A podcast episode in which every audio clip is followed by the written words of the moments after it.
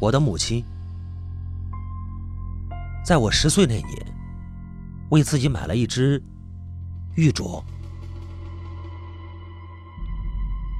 圆润而腻滑的手感，剔透而泛着光泽的绿，照在阳光下，似有淡淡的云絮烟雾缭绕。那时候我还是个孩子，不懂得分辨玉的好坏。只知道母亲十分珍惜那只玉镯，时时捧在手心，贴在心口，仿佛是对自己的一种告慰。母亲买玉镯那一天，是她守寡整十年的日子。那个曾经答应送她玉镯的男人死在一场车祸，身子被卡车拖出去十几米。没有来得及送医院，就已经断了气了。我是一父子，是他留给母亲的纪念，又或者说，是包袱。我从来没有听母亲诉说过没有丈夫的苦，甚至在家里从来没有挂过一张父亲的照片。坚强而倔强的母亲，从来不认为缅怀一个死去的人会对我的成长有任何帮助。她也借此不给自己任何软弱的机会。听说父亲死后，母亲带着刚出生的我四处奔波，求生活。她太独立了，拒绝了所有亲戚的所谓的施舍。只为了不愿我从小过着寄人篱下的日子，母亲做什么都是为了我。那份爱，连同对亡夫的缅怀，全浇灌在我身上，盼望我长大成才。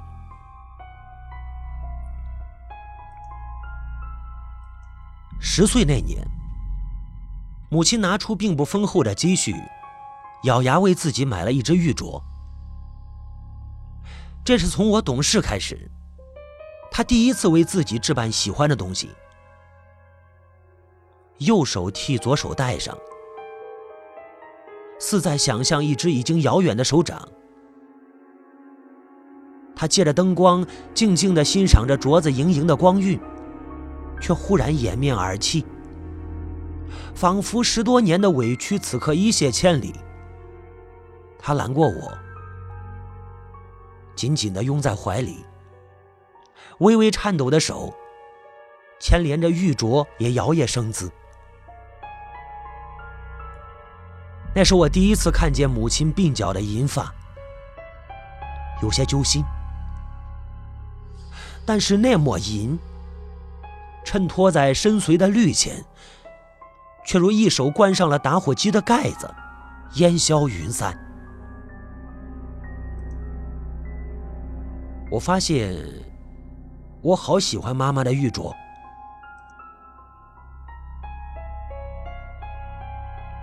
我知道妈妈把玉镯当做对死去爸爸的凭吊，在守寡十年后，空洞的感情却只能靠一块冰冷的石头慰藉。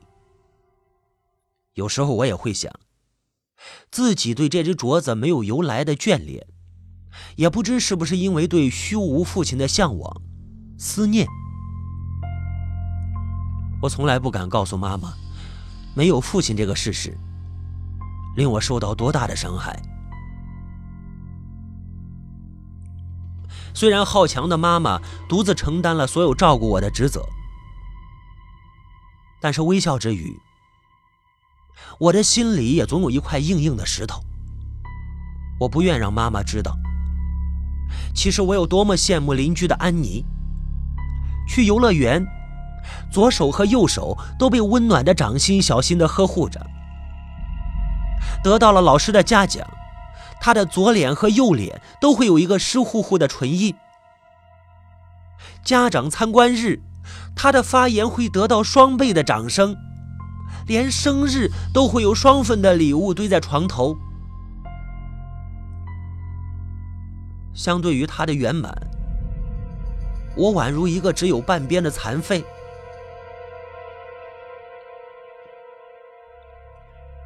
爸爸是无可取代的，安妮经常傲然地对我说。一抬手，是一圈玲珑的银手镯，点缀着许多细小的装饰，紧紧扣在他的手腕上。安妮得意洋洋：“看啊，这个是我爸爸出生的时候为我买的，有爸爸多好啊！”这种爸爸送的祝福的礼物，你就不可能有。我委屈的红了眼眶。有什么了不起的？我妈妈也会买给我。妈妈买了一只玉镯，就是送给我的，绿莹莹的，比你的好看多了，是吗？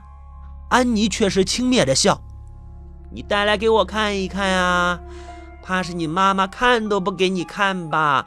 没爸爸的孩子，连妈妈都唾弃你。”“不是的，不是的！”我哭得呲牙咧嘴，失控间挥舞起小拳头去扯安妮的手镯。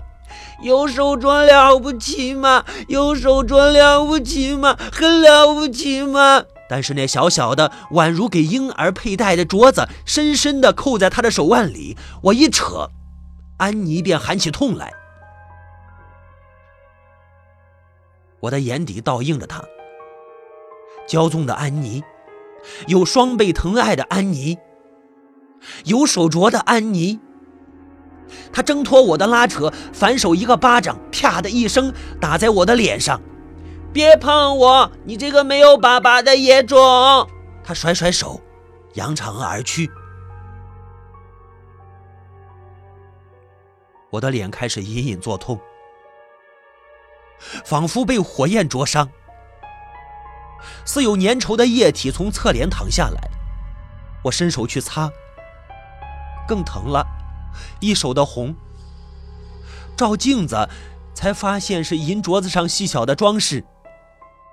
如刀割开一道长长的口子，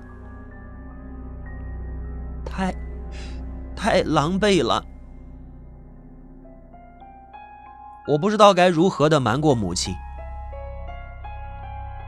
如阿拉伯人一般滑稽的遮过半张脸吗？但是怎么可能骗过精明的母亲呢？他扯开我遮面的手帕。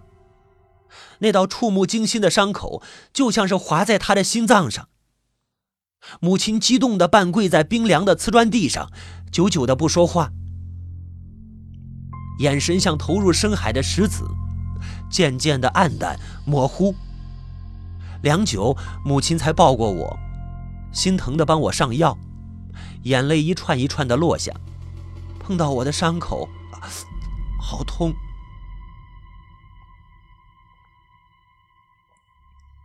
我什么都没有解释，母亲也什么都没有问我。忽然间，我醒悟了，原来这些年他并不是不明白我的委屈，他无时无刻不在关注着我，只是他不说，嘴唇化作了缄默的锁，说了又如何？任母亲再怎么要强，这件事也只会成为我们之间的伤，他帮不了我。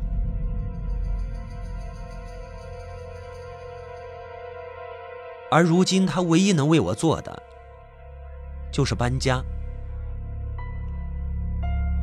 第二天，他向公司递交了申请，去另一个偏远的分公司就职，而我们。即将搬离这个地方，我想，这样也好。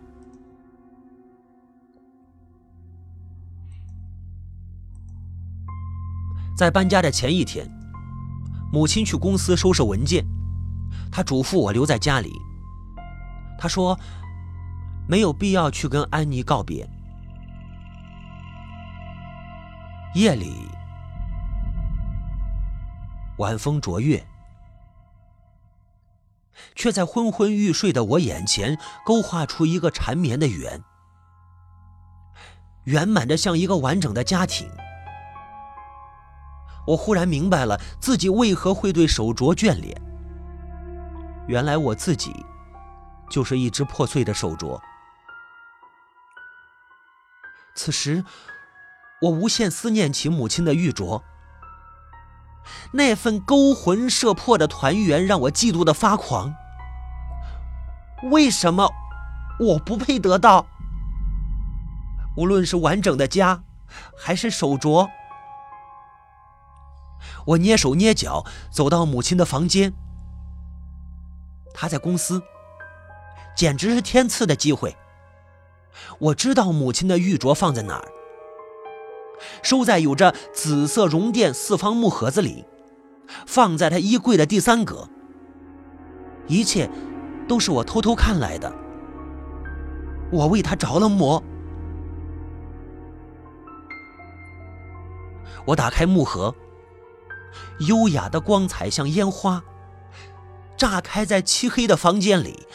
我虔诚地取出它，绿如伊甸园的芳草，顺着圆润的曲线轻轻的抚摸，不忍凝视，又移不开目光，小心的侍奉，生怕汗湿的手指握不住它犹豫一般腻滑的身躯，简直是诚惶诚恐，宛如丢失了幸福。我握了母亲的玉镯，快乐的笑，仿佛牵着父亲的手。时间在我的恍惚间静默的流走，直到楼下忽然传来开门的声响，我一惊啊，似乎是母亲回来。我慌乱的想把手镯放回盒子里，却是一个失手，玉镯跌落在地。轻微却也清脆的声音，仿佛冰肌玉骨的美人顷刻之间香消玉殒。啊！我挽救不及，只能拾起她的尸体，断成两截彩虹的玉镯，冰冷了我的左右手。我逃回自己房间，心脏是红鞋少女停不下来的狂舞。我把耳朵贴在门板上倾听。母亲上了楼，冲洗之后没有了动静，大概是睡了。母亲大概是睡了，我不知所措。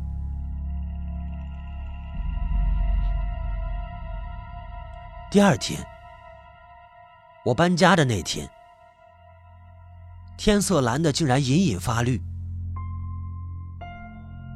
我和母亲的行李并不太多。大件儿都已经打包成箱，小件的，此刻母亲正一一从衣柜里取出来，摆进旅行箱里。我在一边看得惊魂。卡车在楼下按起了喇叭，唐突的我口袋中碎裂的玉镯叮当作响。终于，母亲取出那只木盒子，她拿在手心里，却在放进箱子之前犹豫了一下。太轻了。母亲皱眉，打开盒子，空空如也。迎接母亲的只有昨夜里焦躁的空气。母亲愣了一下，随即在衣柜周围翻找起来，还唤我到她跟前。看见妈妈的手镯了吗？我，我鬼使神差。忽略口袋里薄弱如心跳的躁动，我说：“没有，我没有看到。”母亲找了很久，认真而执着的，像是在寻找一个依靠。他终于放弃了，呆坐在床头。他让我先出去。我带上门的瞬间，听见母亲低低的抽泣着。我错了，我错了。那对妈妈来说，不仅仅是个玉镯，但是我没有勇气承认。冰凉的断镯在我的口袋里，渐渐被捏的发烫。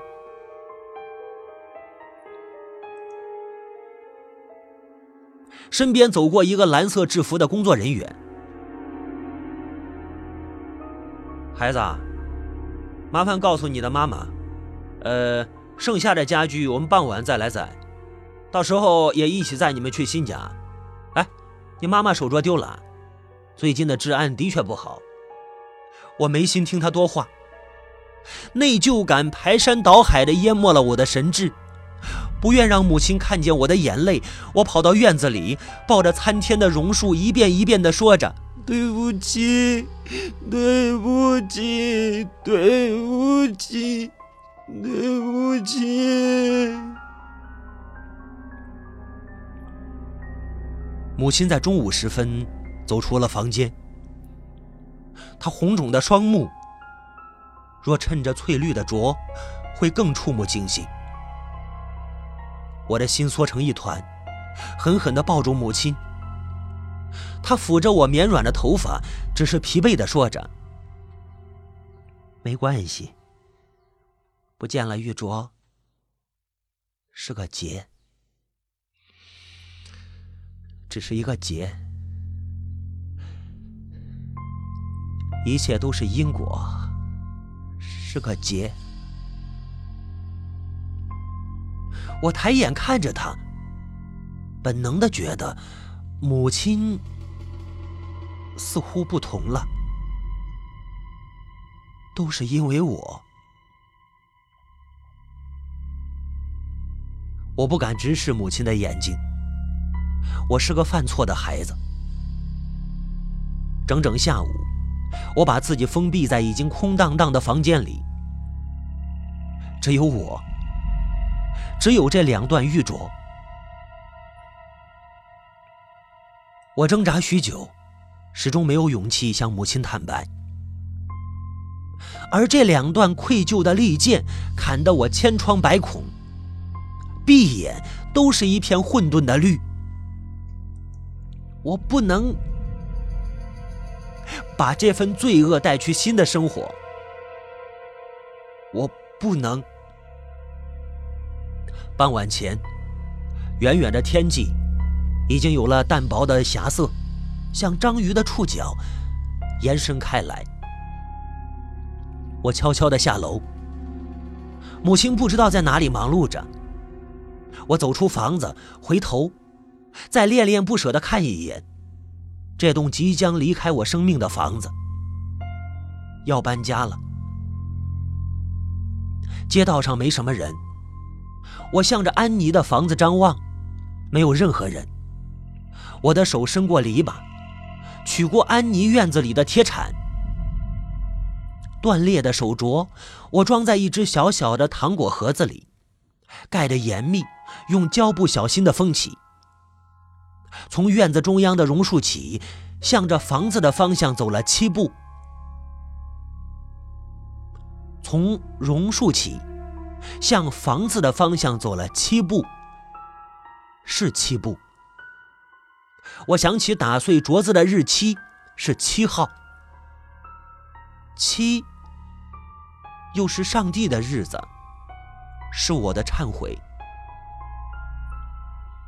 一、二、三、四、五、六、七，站定之后，我深吸一口气。确认母亲不在周围，真是天赐的机会。我用安妮的铁铲挖了一个深深的洞，只当埋葬罪恶。我把盒子放进去，填上了土。我双手合十，原谅我，原谅我，妈妈。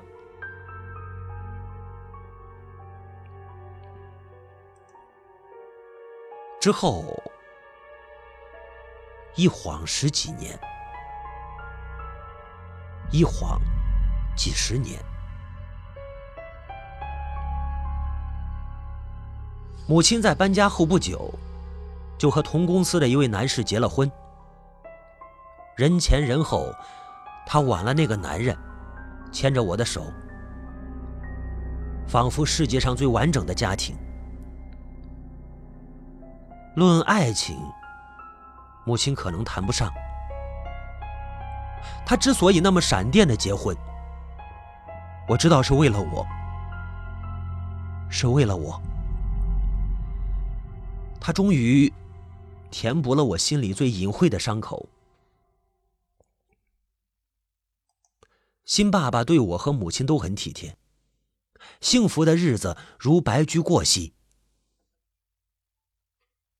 那年，母亲病重，医生说随时会撒手人寰。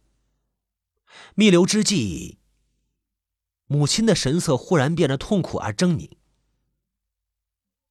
听说将死的人，生命中的一幕幕会像电影一般的回顾。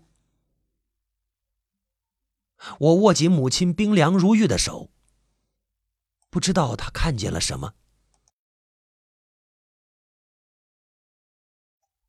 母亲的嘴唇艰难的蠕动，在心跳的曲线拉成平行之前，似乎说了什么。继父听不真切，悲伤而疑惑的看我，我。我却听得很清楚。三个月后，我把母亲的丧葬打点妥当，踏上了回去的旅程。我听得明白，母亲死前一直呢喃着的，是我十岁时住的地方。我走出巴士，眼前的一切。似乎什么都没有变，又似乎什么都变了。我看得糊涂，记忆混乱，马赛克一般的排列。我凭着印象摸索到原来的家。房子已经粉刷一新，显然已经换了新主人。不知道隔壁是不是依旧住着戴着银手镯的安妮？房子的新主人似乎不在家。傍晚，却没有半分灯火，而院子的门却是虚掩着，可能是匆忙的主人留下的小马虎。对我而言，却是一份礼物。那么多年了，我忽然心悸，想起曾经埋下的玉镯，它的主人。已经仙逝，不知这没有生命的石头是否依旧翠绿。我找来一把铁铲，凭着记忆，站在院子中央的榕树下，往房子的方向走了七步。我记得清楚，七步，然后动手挖掘。只挖到一半，我却自嘲着笑了。我已经不是当年那个孩童，人高了，步子也大了，完全是一个成年人。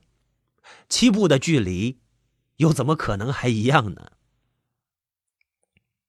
我正打算放弃重挖，呃，呃，铁铲却忽然碰触到一个坚硬的物体。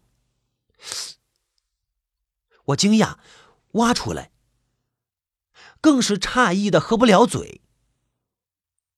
竟然是母亲的木盒子，有着紫色的绒垫。四方的木盒子，曾经收着母亲牵挂的玉镯。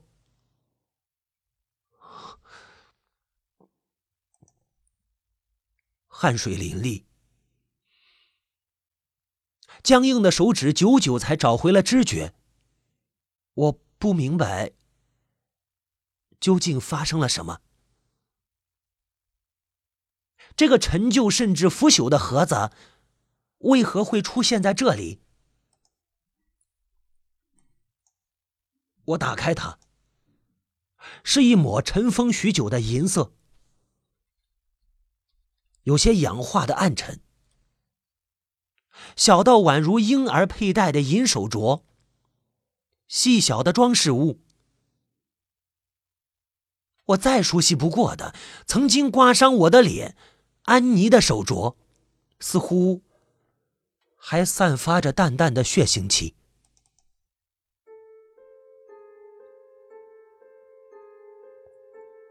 我陷在了迷茫的雾里直到身后响起了诧异的声音啊房子的新主人回来了。看着院子中的不速之客惊诧的问道你是谁啊？我回过神来，本能的把手镯藏在身后，啊，却忽然有了灵感。我找，我找安妮小姐。安妮？没有这个人啊？是吗？那我找错了。呃，告辞啊。呃，啊哎，等等。哦，安妮。呃，隔壁似乎有个女孩，名字叫安妮啊。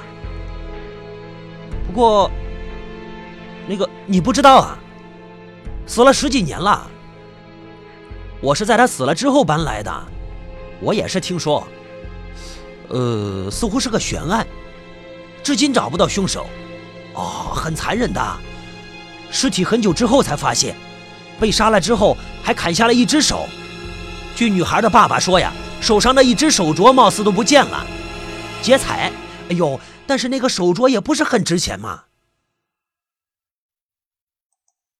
你知道安妮死在哪一天吗？哎呦，真是找他呀！呃，我怎么知道啊？这个。我摇摇欲坠，细小的手镯拽在手心，刺痛了我。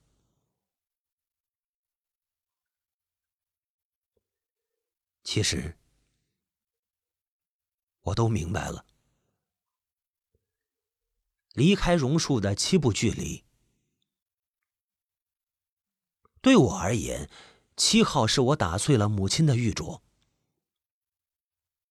对母亲而言，七号是他粉碎了伤害我的恶魔。同一天，玉碎的声音和生命的陨落交相辉映，却不知道母亲的七步有没有忏悔的含义。